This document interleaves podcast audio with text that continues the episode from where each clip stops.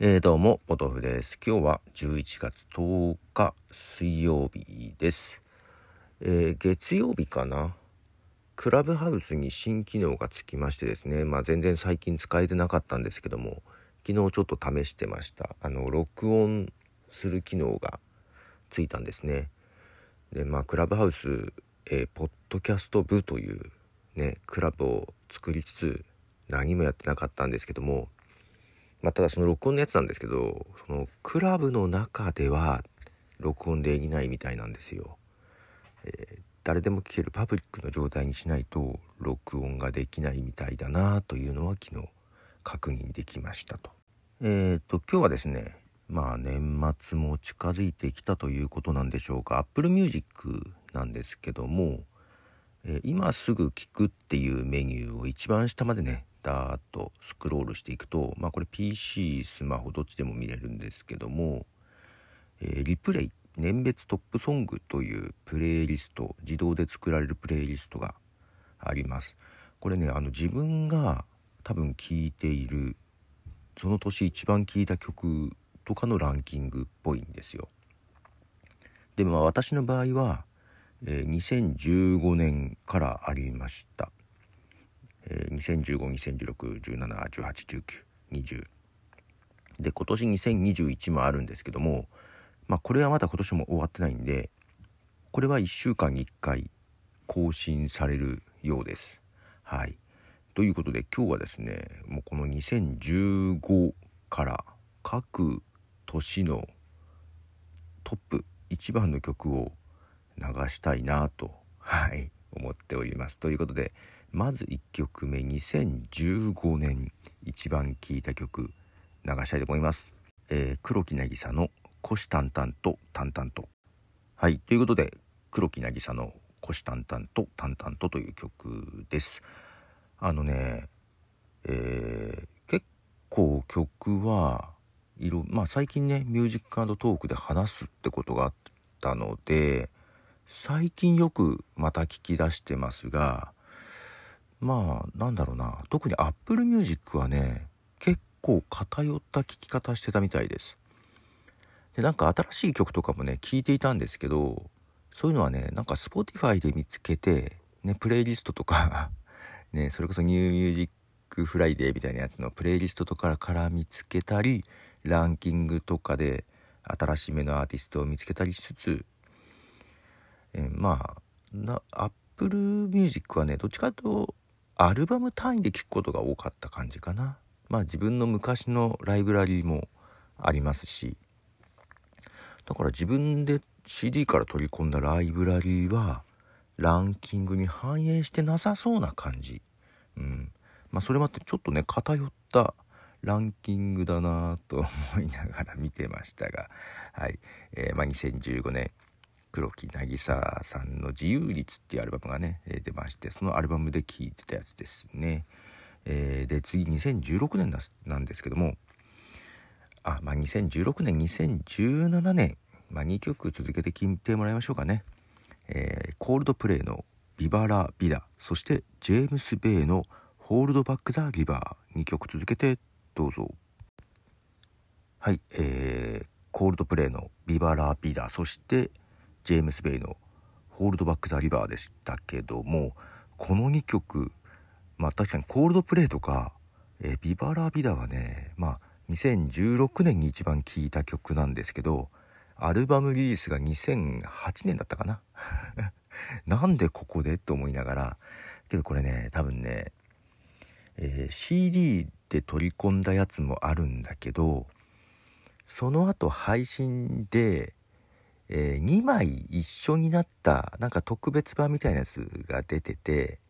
そっちメインで聴いてたんだと思うんですよねアルバムで。だから自分の持ってる CD じゃなくって配信のを聴いてたからきっとここで入ってたのかな。まあ普段からよく聴いてたと。いう感じで。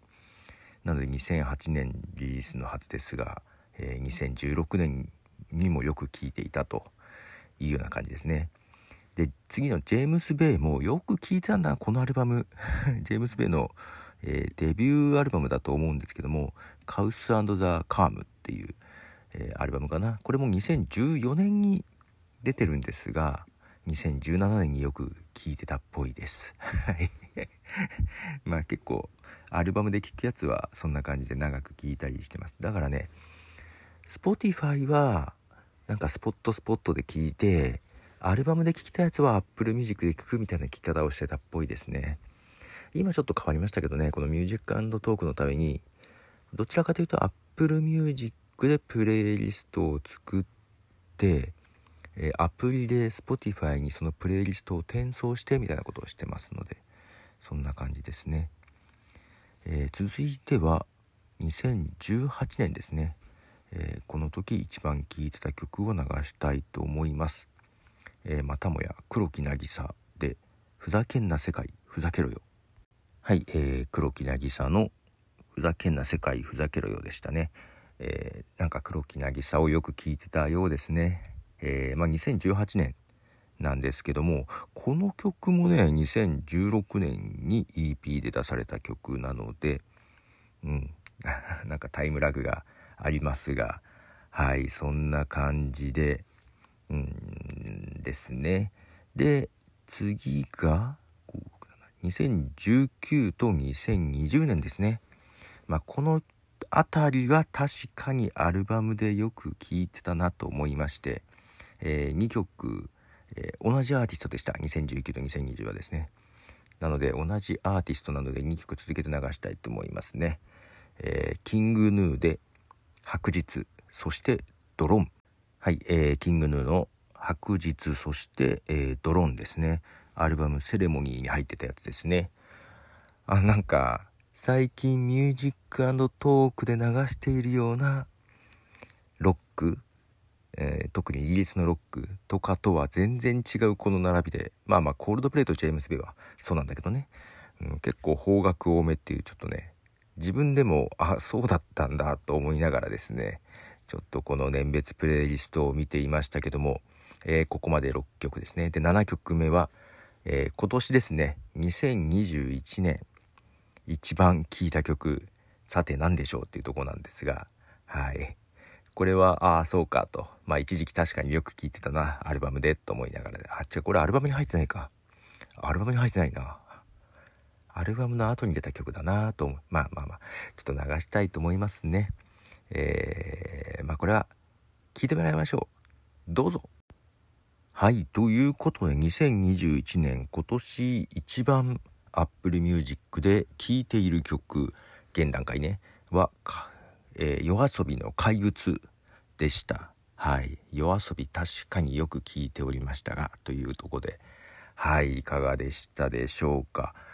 えー、ただね、えー、ミュージックトークを始めて、えー、まあ、それまではね、結構同じアルバム何回も聴くようなところもあったんですが、まあまあまあ今はいろいろ聴いてます。で、その紹介した曲の中で、最近特に気に入ってる曲、まあ必然的に Spotify で聞いてますけどもだから Spotify でもこういうランキングのやつあるといいんだけどな。多分ね最近そのよく聞いてるのが「夜しかの月に吠える」かもしれない。あの妙に気に入ってます。はい。ということで皆さんもですね Apple Music 使っている方この年別プレイリスト下の方にあるんでね見てみてはいかがでしょうか。どんなのを聞いてますかね。よろしければ教えてください。ということでポトフでした。では。